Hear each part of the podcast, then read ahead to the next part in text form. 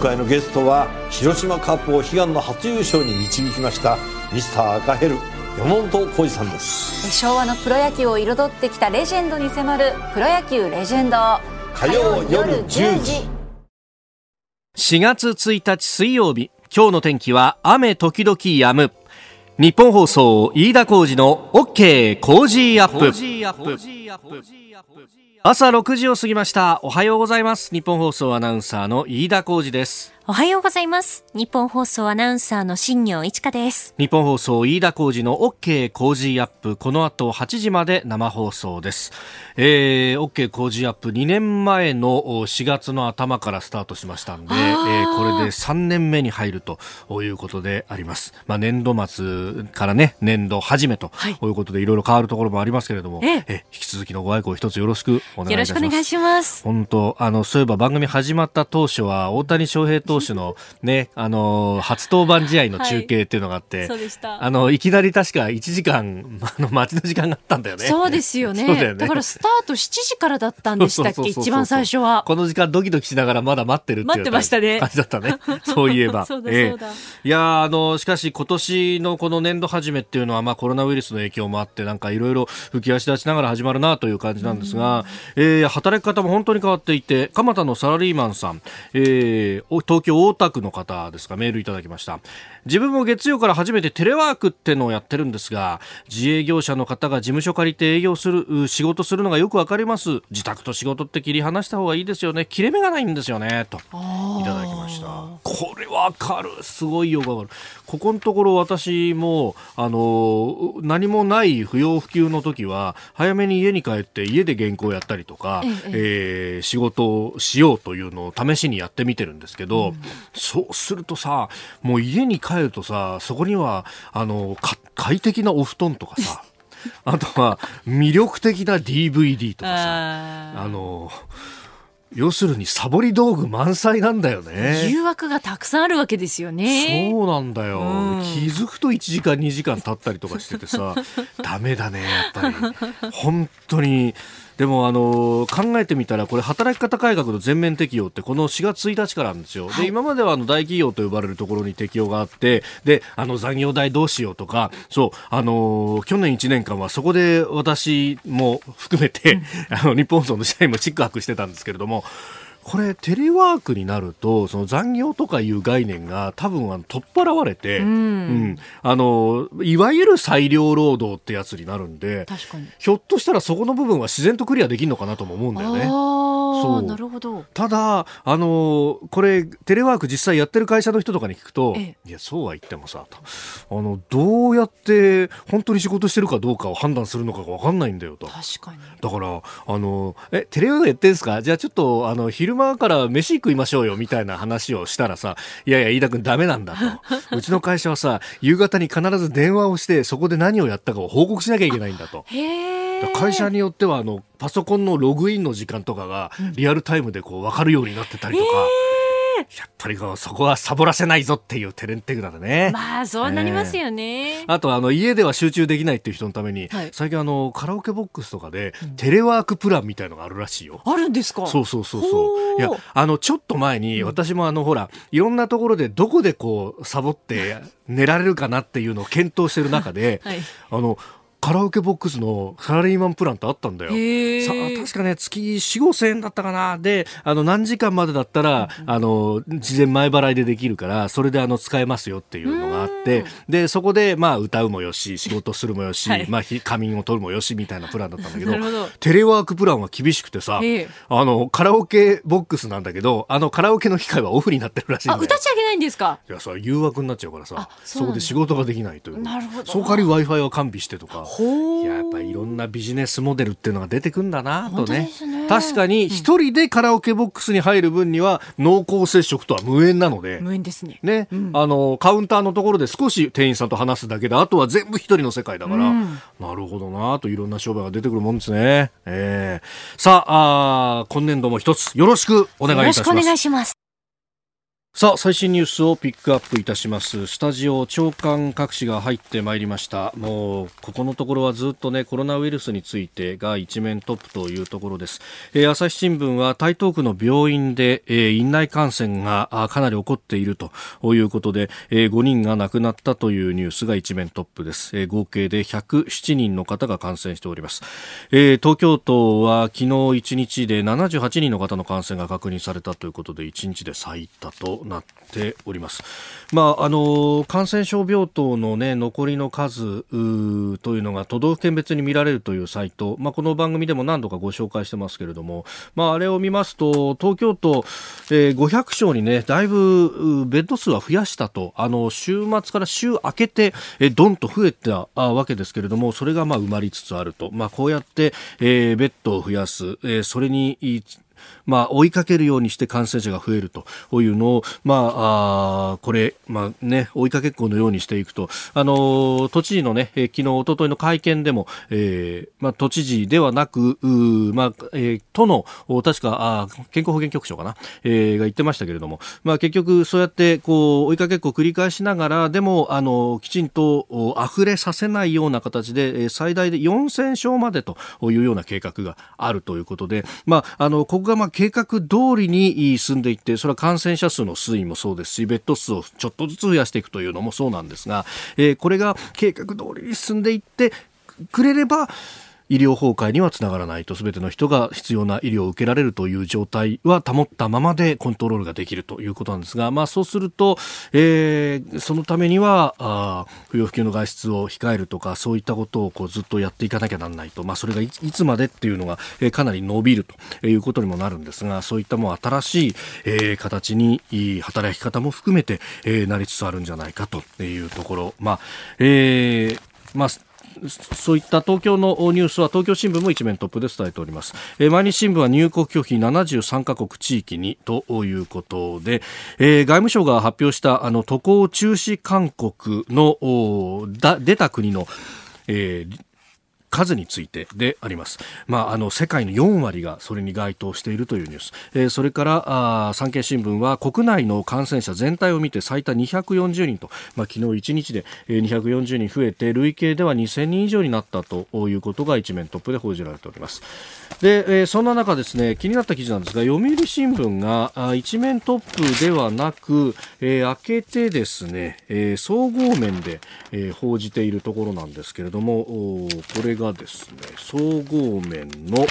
えー、ごめんなさい国際面ですね、えー、7面です。アメリカ抑止力低下に危機感、えー、空母集団感染部隊移動停止と。新型コロナウイルスの影響というのがこう軍隊の活動にもこう影響を及ぼしてるんじゃないかという指摘、まあ、これあの先週先々週あたり、まあ、あの自衛隊の関係者ともなんかあのばったり会ったりなんかしてですね、ええー、でそこでちょっと、まあ、話した時にも危惧をしていたところなんですけれども、まあ、自衛隊の中からは、えー、感染された方というのはほとんど出てないんですが、アメリカ軍、アメリカ国防総省によると、アメリカ軍の感染者が30日時点で累計603人に上ったと。で、特に太平洋地域展開中の空母セオドア・ルーズベルトで、3月上旬にベトナム・ダナンに寄港した後、船内で集団感染が発生したということです。まあ、あの、アメリカの空母って、これね、体験上艦とかで、え、あの、港についているのの中に入ったりなんかしたことのある人はわかると思うんですが、もうとにかくバカでかいと。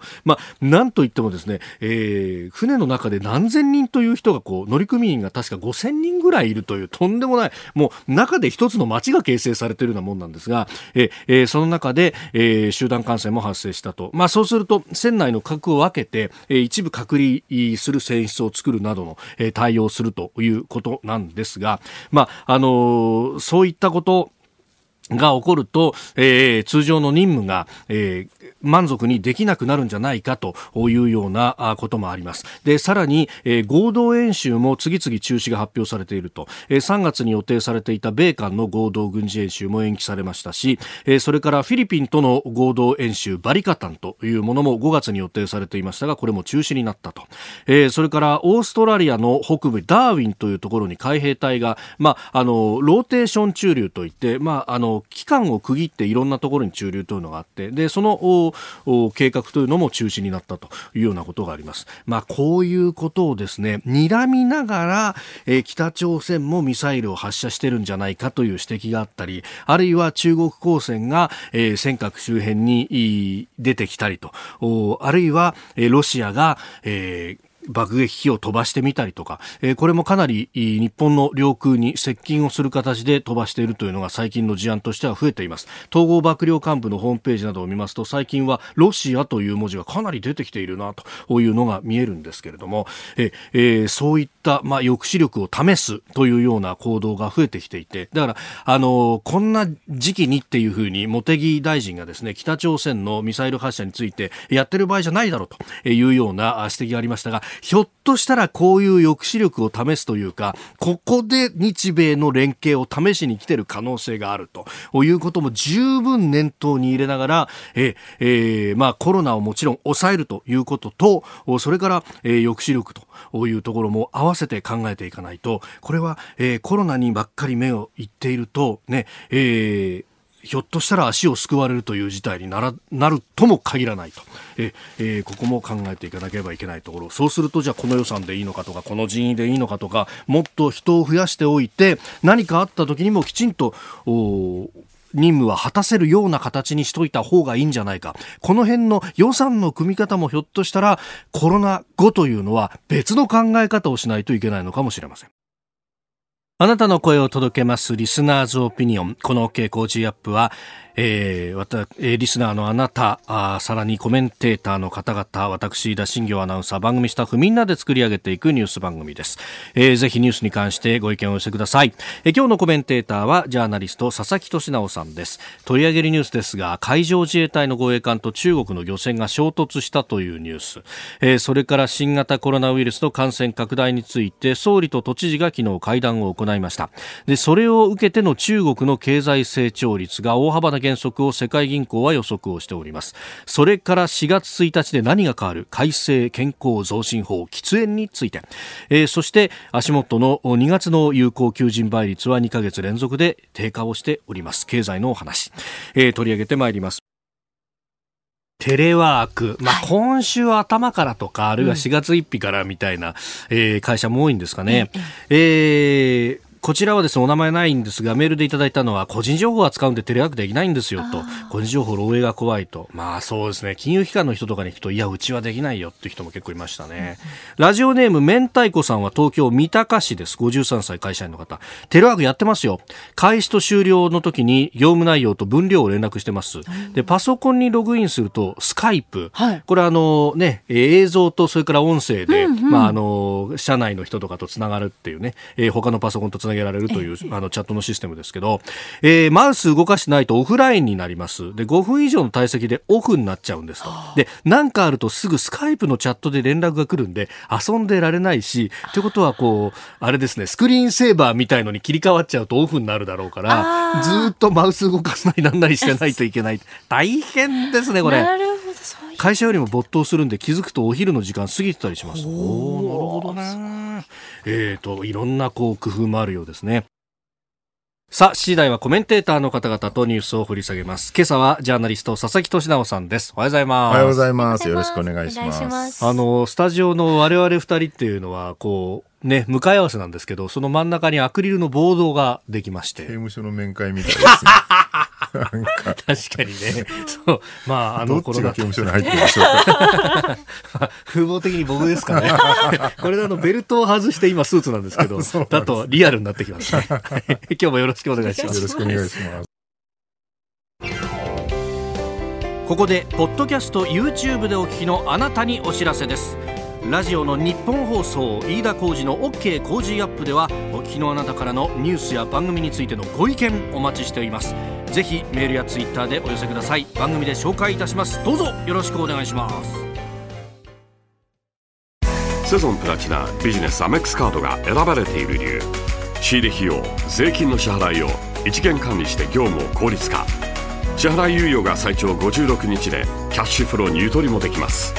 個人事業主フリーランスの皆さんビジネスにこれ1枚。セゾンプラチナビジネスアメックスカード。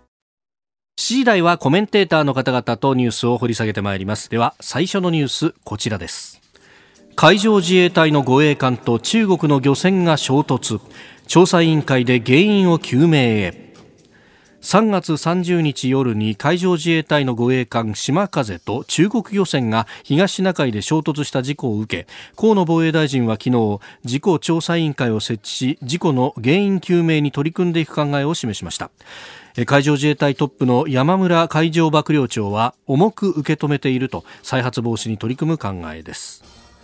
えおととい30日の夜8時半ごろに事故が起きたということであります。単なる偶発的な事故で済むんであればいいんだけれど、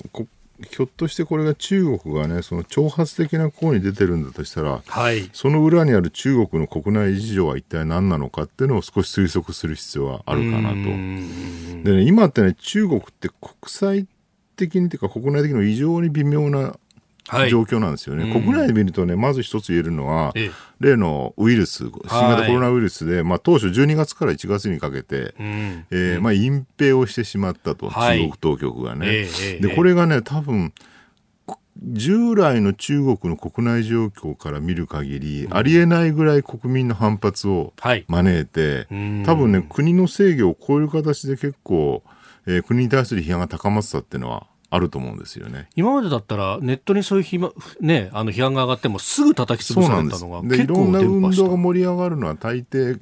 あの共産党がちょっと画策して、はい、キャンペーンをしたりとかねプロパガンダして盛り上げてるたりとか抑えたりとかしてたそこのねなんか制御がちょっとできてない感じっていうのはすごく見えたんですよね、かつての反日暴動とかああいうのとは違うわけですよ、ね、違うんですよ、うん、そう考えるとそれに対する抑え込みとしてまた対外的なね圧力に出てきたのかなっていう可能性はあるんだけど一方でねその国際的に見ると今、はいほら例えばイタリア、スペインとかがねその感染爆発していて、はい、でここで EU の亀裂がむちゃくちゃ走ってると、えー、まあ、今、えー、ようやくねドイツとか支援乗りました、はい、乗り出しましたけどそれまでね EU がもう放置してて、うんうんうん、イタリアが支援を求めても何もしないっていう、ねはい、もう EU ついに終わりかみたいな状況の時に中国がいち早くですね、まあ、武漢もすでに抑え込んでるので、とい。うこともあり、えー、えー、医療支援とかをガンガン乗り出してですね、うんうんうん、あと東欧なんかにもね結構医薬品をこう、えー、チェコなんかね、ずっと、しばらくずっと中国と対立状況になったのに、うん、もういきなりここで医療品とかをね、きちんと輸出し始めたりとかして、はい、やっぱり頼るのは中国かみたいな状況になってたわけですよ。で、ここでね、そうすると、わざわざこういう外圧を起こすようなことに乗り出さなくても、はい、ようやくソフトパワーとして中国ってやっぱり信頼できる国かもと、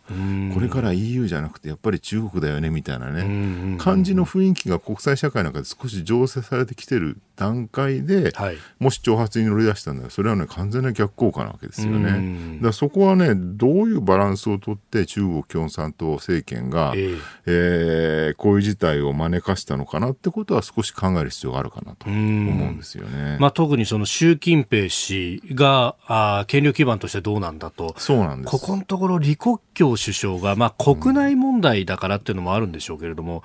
結構いろんな発言をしていて、この間もあの、無症状の感染者、今まで統計取ってこなかったけれども、これちゃんと統計取って出すべきだと。これ結構習近平方針からするとてめえ何言ってんだって話になりますよね、ね、だから完全に今ね習近平ワンマン体制がこう数年続いてたのが、ちょっとそこが揺らぎ始めてるのかなっていうね、中国実際内部で何が起きてるのかね政権内部でよく分かんないんだけど、はい、そういう外部に対する発信とかから会話見えてくるものは実はありますよねっていうね。なんか学者さんたちが署名をして、その、報道統制が良くなかったんだというようなこともアピールがあったりとか、そういうのって今までだったらありえないことですよね。ありえない。それをね、まあ、やっても処罰されないで、うん、えー、そう言われても仕方ない状況に変わりつつあるっていうのは、ある意味は中国のね、その民主化運動みたいなのが息を吹き返してきてるっていう感じもちょっとするんですよね。これがね、どういう影響を今後の中国内政にもたらすのかっていうのはかなり注視だと僕は思いますね。えー、まずは海上自衛隊の護衛艦と中国漁船が衝突というその、まあ、裏の動きがどうなんだという話をいただきました。おはようニュースネットワーク取り上げるニュースはこちらです新型コロナウイルスの感染拡大小池都知事が安倍総理と会談新型コロナウイルスの感染拡大を受け東京都の小池知事は昨日安倍総理大臣と会談し都内の感染状況を説明しました。特別措置法に基づく緊急事態宣言については小池都知事が記者団に対し国家としての判断が今求められていると話しました。昨日都内で感染が確認された方は過去最多の78人ということで、えー、全国で見ますと1日で200人を超える感染者が確認されたということであります。この増加をどう見るかっていうのはポイントは2つあって、はい、1つはねこれ78人確かに前々日までの60何人と比べてドカンと増えてるんだけど、うんうんはい。前日が実は13人しか出てないんですよね。月曜日、ね、月曜日がね。これは要するに日曜日が病院休みで、えー、報告が少なかったからじゃないかって話。そうすると、13と78を足すと91、はい、2日で91って考えると、えー、その前の日が60何人が2日ぐらい続いてたからそんなに増えてないよね。っていうのが一つ。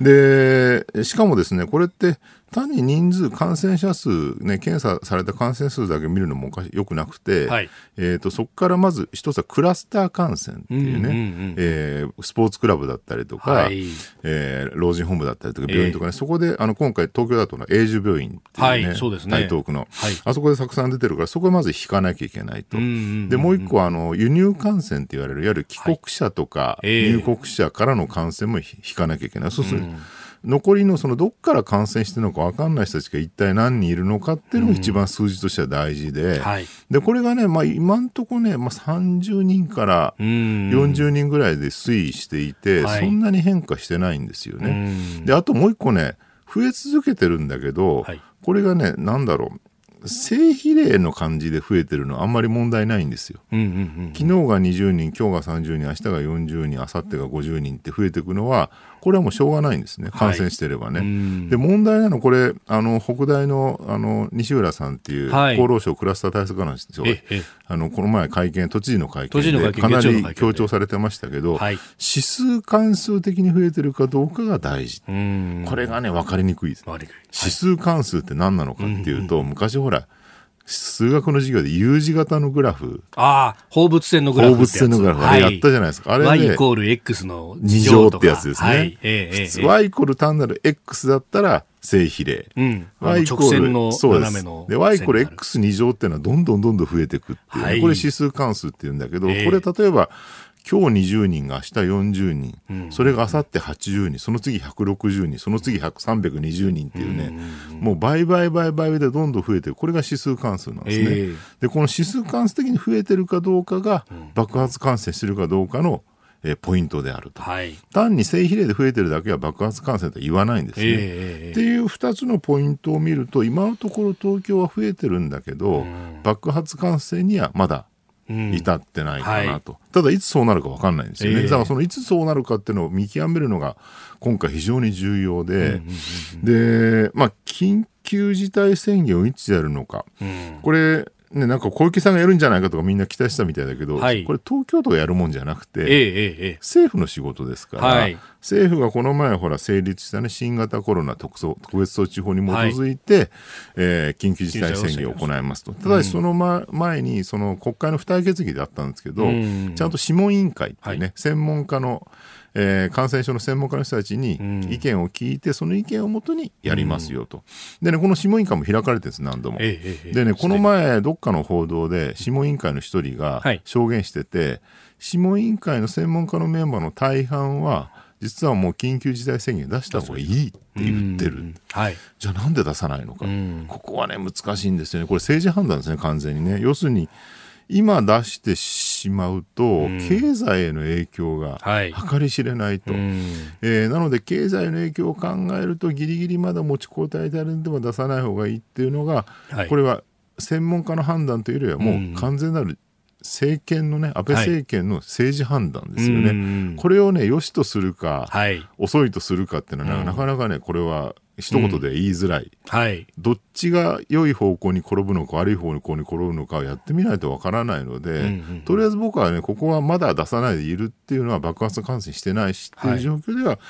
まあその判断を僕はね支持してもいいかなっていうのは個人的には思ってますね、うん、独自の判断ではなくてきちんと医療の専門家の方々の判断も聞きでかつ経済の方の専門家の判断もこれ聞いているような状態。そうなんですよねやっぱりそこはこう綱引きになるし。ということなんです。だから医療の専門家としてはもうとっととね封鎖した方がいいっていうふうにそれは決まってるし、えええ、でも経済の専門家としてはなるべく、はい、ね、経済への悪影響は避けた方がいいっていうね。それはやっぱ、うん相反するわけじゃないですか。えー、これは、ね、一種のトロッコ問題ですよ。そうですね。どっちに行った方がいいのか、どっちの方が影響が少ないのかっていう。で、政治ってのはやっぱそういうね、トロッコ問題みたいな、はい、単純に答えが出ないところに最終的に政治判断を行う、決断を行うのが政治であるっていうね、まあ、まさに今やね、政治力が試されてる局面だと思いますよ。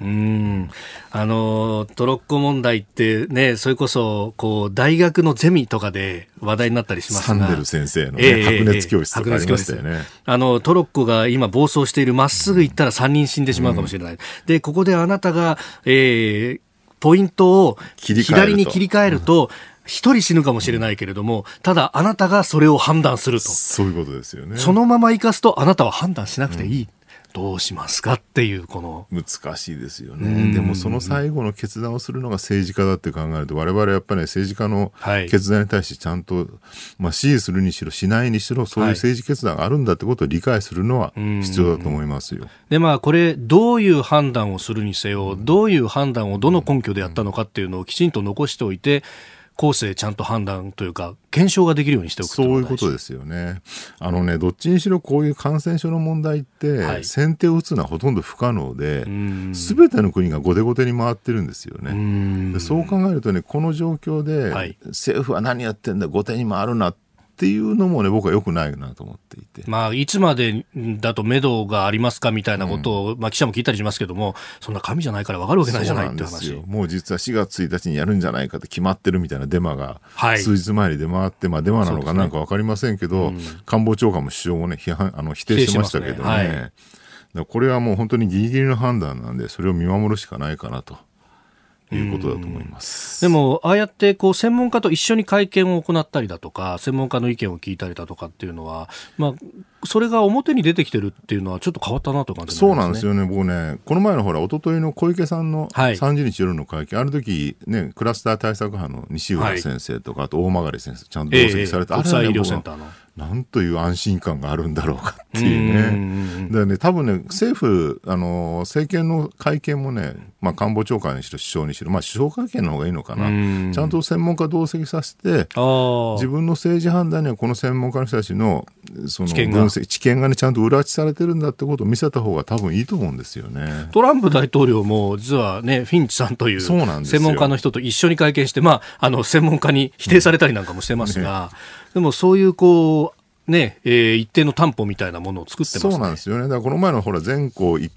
一斉休校自粛要請だって、はい、専門家の知見が入ってないって散々批判されたわけでしょ、えー、あの時にそれはいいか悪いかは別にして横にねその専門家、うん、クラスター対策の人とかちゃんといれば、はい、あそこまで批判されなかったんじゃないかなと思うんですよね。まあ一方でそうやって矢面に立たせると専門家の方が批判されちゃって判断下せなくなるみたいなこともあるんですかね。まあ、そこを守るのも政治の仕事なので、うん。かつて我々のね、うん、要するに社会の側がちゃんとそこを受け入れるだけ受け入れるって引き受けるどあの度量は大事だと思いますね。うん。まあ、あの原発事故の時のようにそこで専門家不信みたいなことが起こって知見がきちんと消化されないままになるっていうのもよくないわけですもん、ね、御用学者呼ばわりとかね、はい。まあ、今回そこそういうこと言ってる人あんまりいないので、そこは救われてるんですけど本当にそういうことやめてほしいと思います。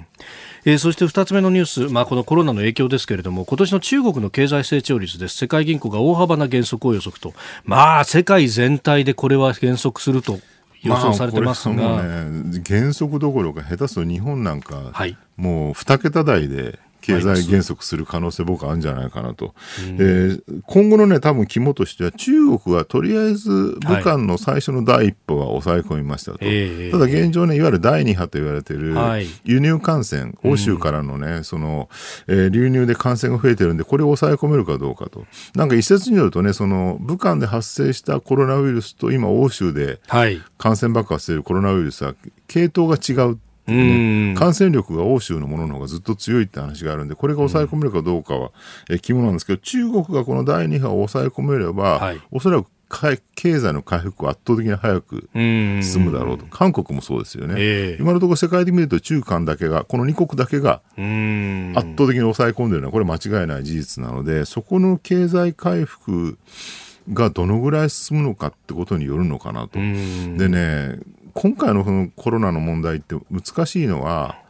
下手すると早く人が死んで早く進んだ方が、あ免疫がそう収束しやすいんですよ。で日本はねそれやりたくないハードランディングしないっていうね、はい、合意のもとにじわじわやってるとこれはね人は死ななくて済むし、医療ばあの崩壊もしないで済むんだけど一方でね、うん、収束が遠くなるって問題ある。ここをねどう判断するか難しいところですよね。おはようニュースネットワークでした。セゾンプラチナビジネスアメックスカードが選ばれている理由。仕入れ費用税金の支払いを一元管理して業務を効率化。支払い猶予が最長56日でキャッシュフローにゆとりもできます。個人事業主フリーランスの皆さんビジネスにこれ一枚。セゾンプラチナビジネスアメックスカード。続いて教えてニュースキーワードです。改正健康増進法。受動喫煙を防ぎ飲食店やオフィスなどの室内を原則禁煙とする改正健康増進法が今日から全面施行されました。また東京都でも今日から受動喫煙防止条例が全面施行され都内の飲食店の84%が原則禁煙となります。今日から年度が変わるということで、いろいろと制度変更あるんですがその一つがこのえー、タバコについて。もうね、正直、ちょっと前までは、はい、いや、禁煙当然だろう、そんなね、うんうん、あの、小規模店は、はい、えー、タバコ OK なんてね、おかしいじゃないかと思ってたんだけど、うんうんうん、なんか今回の新型コロナウイルスえー、はい、過ぎてからね考えてみると、えー、なんかちっちゃい店でタバコ吸える店ってもうちょっと許容してもいいんじゃないかなってねちょっとね気持ち変わってんですよね。これなんでかっていうとね、はい、やっぱり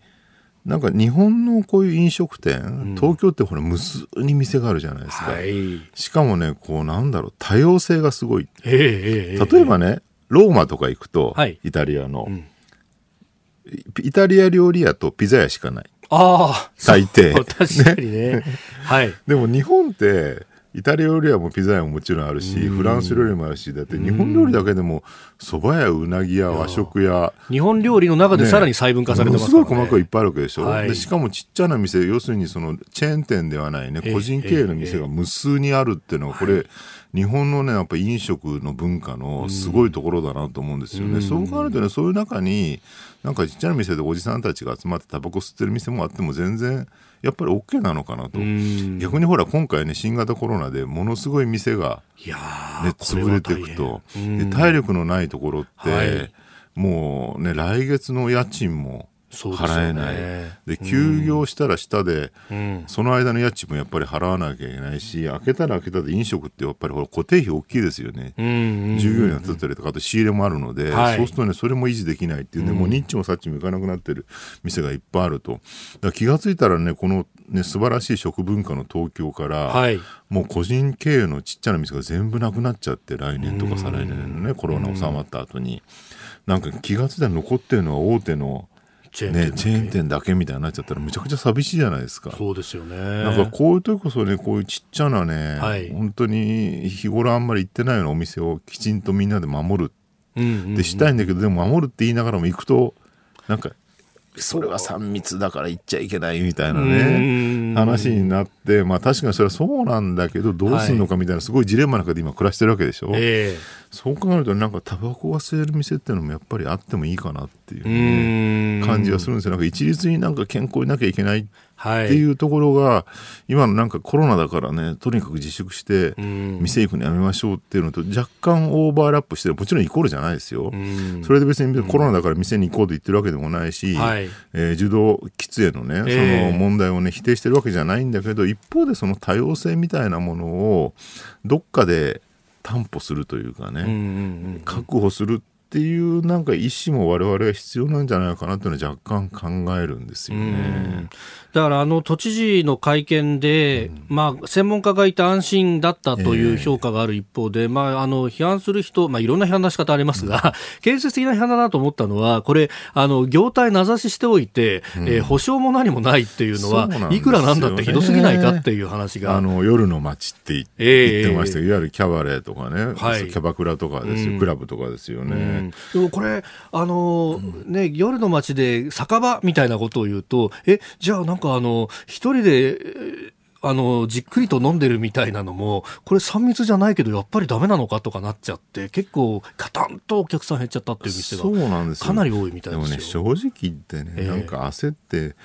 買いだめしなきゃっていうんで、朝方スーパーやドラッグストア行って行列して並んでるのと、はい、空いてる個人のね、経営の店に行って、ひっそりご飯食べると、どっちが3密なんだって。っていう話になるんじゃないかなと思うんですよね。そういうところの店主の人は空気読んでね、ちゃんとあの話しかけないときはじっと黙ってますからね。そうなんですよ。ね、だってバーとか、質のいいバーとかだと、はい、もう一言も喋んないでね、もう下手すると客一人、うん、僕一人、バーテンダーさん一人で飲んでんだけど、何も喋らないって1時間ぐらいね。そんな店に3密もクソもないだろうと個人的には思うんですが、でもここはなかなか言いにくいところだよねと。はいだからなんかタバコ吸ってるだけでね、これはコロナだとね、タバコははい、えー、重症化するから、もう一層ここで全員禁煙した方がいいっていう、これ正しい。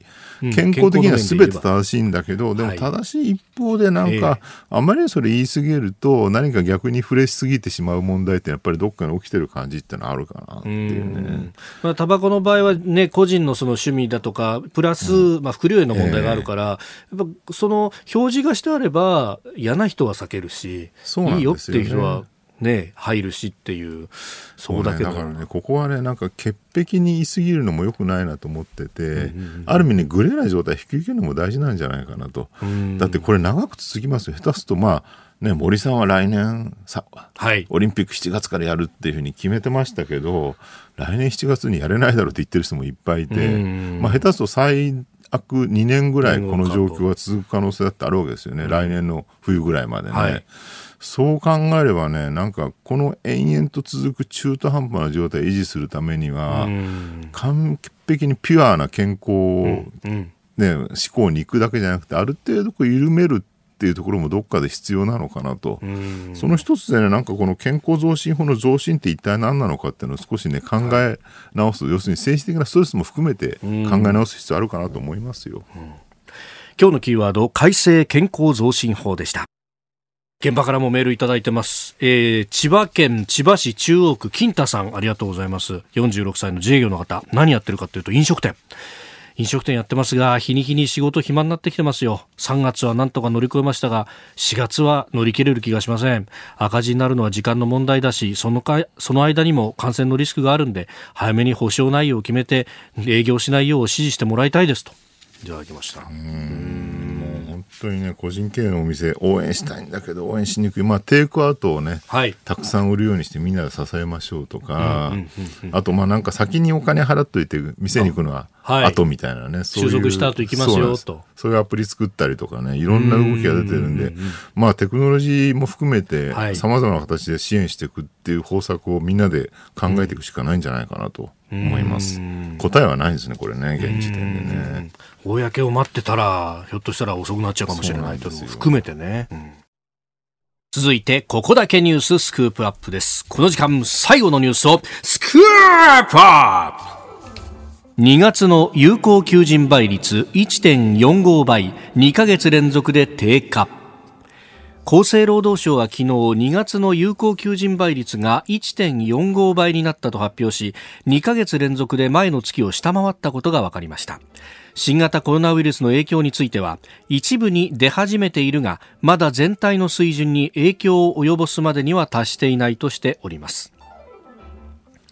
まあ、仕事を求めている一人に対してどのぐらい企業からあ求人があるのかを示すね、指標です。ですからね。まだ皆さん思い出してください。2月に新型コロナ、うん。なんどんだけ喋ってたかというとほとんど何も喋ってなかったですよね。まあ2月の頭にクルーズ船の話があってとかね、うん、中国大変そうだねぐらいな感じでまさか日本に来るなんて誰も思ってないし欧州があんなことになるなんて全く予想してなかった、ね、実際2月の終わりぐらいに海外旅行にみんなバカスカ行ってですね、はい。はい、新庄さんも言ってませんでしたっけ？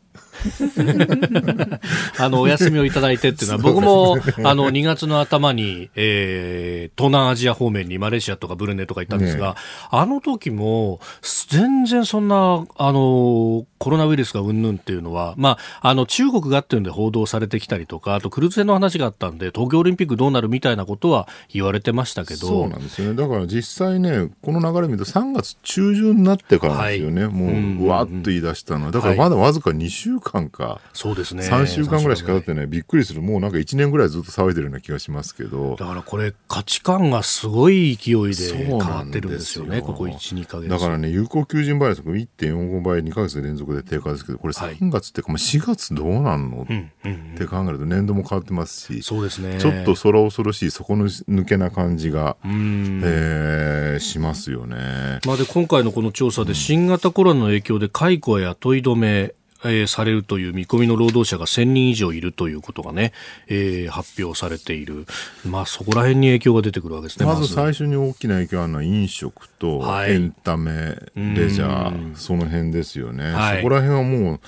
いや、全くね僕の周囲も、まあ、映画とかね、ええ、音楽とか割に知り合い多いんですけど、はい、もう何の展望もないっていうもう店閉じるしかないって言ってる人はいっぱいいますよね。だからすごい勢いで今後経済落ち込んでいくのかなと、はい、で一方で、ここでどうやって対処するのか今給付状の話になってるんですけどとりあえず保証って話で、はい、例えばほら、一昨日のね、都知事と、あの、小池都知事の会見で、うん、夜の街、ね、キャバクラとか、はい、遠慮してください、自粛してくださいみたいな話をしたら、やっぱりこれは自粛させしろって言うなら、保証は大事だろうって話、に当然出てくる。これはもちろん大事なんだけど、うん、一方でじゃあ、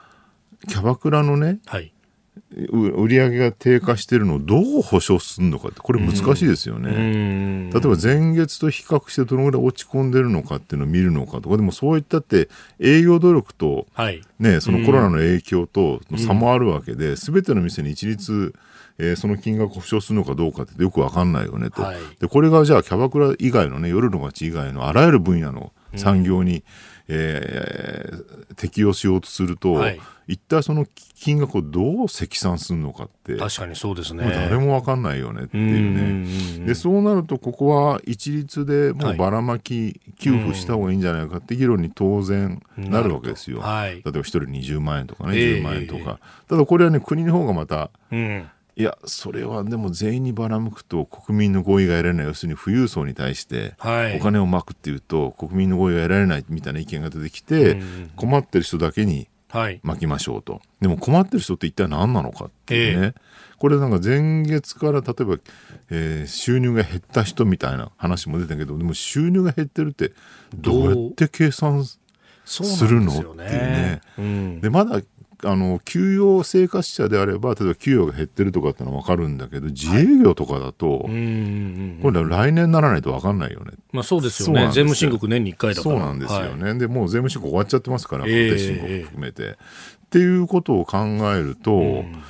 計算しようがないよねっていうね。そうね。で、だから、2019年度の税務申告で考えると、富裕層に該当しちゃったりする人が、その後、例えば飲食とかで、ガターンと落ちて、ほとんど売り上げがないと、今困ってるという人は、じゃあ、救えるのかって話になる、うん、あとね、もう一個の問題って、日本で、金融資産が補足できない。ああ、はい。要するに収入と金融資産が紐付けされてないので、うん、例えば、高齢者なんか典型ですけど、はい、現状、まあ、仕事についてないので収入は一切ありません、え年金だけでも年金だけなんだけど、うん、例えば退職金とかね貯蓄でえー、金融資産が何千万もありますって人もいるわけですよ。でもその人はね、低所得層に入っちゃうんですよね。ああ、そうですね。で、その人にじゃあばらまくのはいいのかっていう議論になり、でもそうするとじゃあ金融資産と、えー、現在の所得とちゃんと連動させた方がいいじゃないかって話になり、はい、でもこれやろうとしたのが実は、国民性番号制であり、うんうん、マイナンバーでありってことなんだけど、これはね、はい、ずっと、そのことしたら監視社会だって、腹あの言い続けて否定してきてるわけでしょ。だからマイナンバーはあんまり有効活用できないで、現状金融資産を補足するまでに至ってないわけですよ。でもそれをね、うん、やってないのが、まあ、日本の民主主義社会のいいところではあるんだけど監視社会ではない、うんはい、一方で例えば台湾とかでね、うん。うんうん、全国民にマスクをちゃんと、はい、えー、国が管理して配布します。あれなぜできてるかっていうと、台湾政府が全国民のマイナンバーを管理してるからなんですよね。うんうんうん、補足ができてるから補足ができてるから。うん、から補足できてるからこそ、こういう感染症とかね、その緊急的な経済対応とかがきちんとできるっていうのはあるんだけど、はい、でも日本はそれを選択しないで民主主義社会としてはね、あまり監視社会に行くのが良くないから、うん、まあ補足はしませんよってやり方をやってきた。うんはい、そこのバランスなんですよね。だからね、あんだけ散々ね、マイナンバーやなんやね、その国民背番号制を批判してきた一方で、うん、こういう事態になると、なんで国がちゃんと表に出ないんだやらないんだって怒るっていうのはね、これはね、矛盾してますよ、明らかに。どっちかなんですよね。僕はね、個人的にはね、ある程度もやっぱそこはきちんと補足して、はい、えー、困ってる人に回るようなね、しかもそれがもう、何ヶ月も先とか1年先とかじゃなくてもうリアルタイムにね、うん、えー、今収入が減ってる人っていうのは補足的にそこに配った方がいいんじゃないかなと思うんだけど、うん、まあそれやらないならもう全員一律にねここはばらまくしかないかなと。うん、で、まあ、今のシステムのまんまだったらもうまずはばらまいた上で、まあ、ひょっとしたら後から税額で調整するとかそういうんでやるその方がいいと思うんですよね。法人に関しても例えば法人っつったって大企業ばっかりじゃなくて、はい、法人なりのね本当個人事業主だけど法人化してるだけの会社もいっぱいあるわけで、ね、そこに対してもどんどんばらまきましょうと、うん、ただ来年の、えー、申告要するに次の年度のですねえー、税務申告の際にある程度回収するって方向にした方がいいんじゃないかなっていう、まあ、ここはね本当とにかくドカンドカンばらまいてほしいんですけど今もう一個気になるのは、はい、そう言いながら国は全然ばらまきやらなとしないじゃないですか。そうですね。消費税減税もしないしばらまきもなんか消極的だよね、えー、一体これ誰がその判断をしてんのか、ね、よくわかんない。なんか、右の人は、税務あ財務省が。いかんって言ってるし、左の人は安倍政権がいかんって言ってるんだけど、この前あの常連司さんかなんかが、はい、昨日かなツイッターで財務,、財務省の人に聞いたら、はい、財務省は増費税減税をね、ノーなんて言ってないとかって。ほういうのをツイートされてましたよね。そう考えるとね、財務省が全部裏で牛耳ってるっていうのも、ひょっとしたら違うのかなと。ええまあ、よく言われるのは、このね、今までの内閣って結構財務省が取り回すっていう内閣が多かったけど、え、この安倍政権に関しては経済産業省だという話があるじゃないですか。そうね、ね、そうすると、じゃあ、え、今回のこの対策も経産省が回してるのかっていうことになると、あれ、経産省の方が緊縮なのか？とかね。本当は経産省こそね、うんうんうん、もっと財政出動押さなきゃいけない省庁のはずなんだけど、はい、それは微妙によく分かんないですよね、まあ、その軽減税率入れるとかそういう時に、うん、まあ、自分たちはが推し進めてるそのキャッシュレス決済とかそういうのをこう盛り込んだがために今がんじがらめになってるのかもしれないですが。あのー、消費税増税の時にねその議論ありましたよね、えー、経産省がそれを受け入れたのは、あの、電子マネー推進をやるためだみたいなね。はいあともう一個はね、あの、麻生さんがなんであそこまで消極的なのかと。あの意図は一体どっから出てきたの？か、それは財務省の意図なのか、はい、それとも麻生さん本人の意図なのか、あるいは安倍政権全体の意図なのかっていうね。なんかどうもね、これほら、新型コロナのね、その政治判断の話にもつながってくるんだけど、はい、どういうプロセスで、どういう議論の結果、あの、ね、消極的な財政出動の政治判断になってるのかということが見えなさすぎるんで、余計疑心暗鬼を招いてる感じがあるから、もうちょっとそこのプロセスが可視化されてほしいし、どっちかというと新聞とかテレビの報道もね、きちんとそこを検証してほしいなと。なんか結果だけ見てわーわーわーわー批判してるだけじゃなくて、なんでこの結論に至ったのかっていうね、経緯を知りたいですよね、我々としてはね。えー、2月の有効求人倍率の話から、まあ、日本の今の危機対応の経済政策についてもお話しいただきました。今日もポッドキャスト YouTube でお聞きいただきありがとうございました。この飯田浩司の OK 工事アップは東京有楽町ラジオの日本放送で月曜日から金曜日朝6時から8時まで生放送でお送りしています。生放送を聞き逃したあなた。ぜひラジコのタイムフリーサービスでニュースやスポーツエンタメなどの最新情報を通勤通学の行き帰りでチェックしてください。さらにこの番組では公式ツイッターでも最新情報を配信中。スタジオで撮影した写真などもアップしております。そしてもう一つ私飯田浩司「夕刊富士」で毎週火曜日に「飯田浩司そこまで言うか」という連載をしております。こちらもぜひチェックしてください。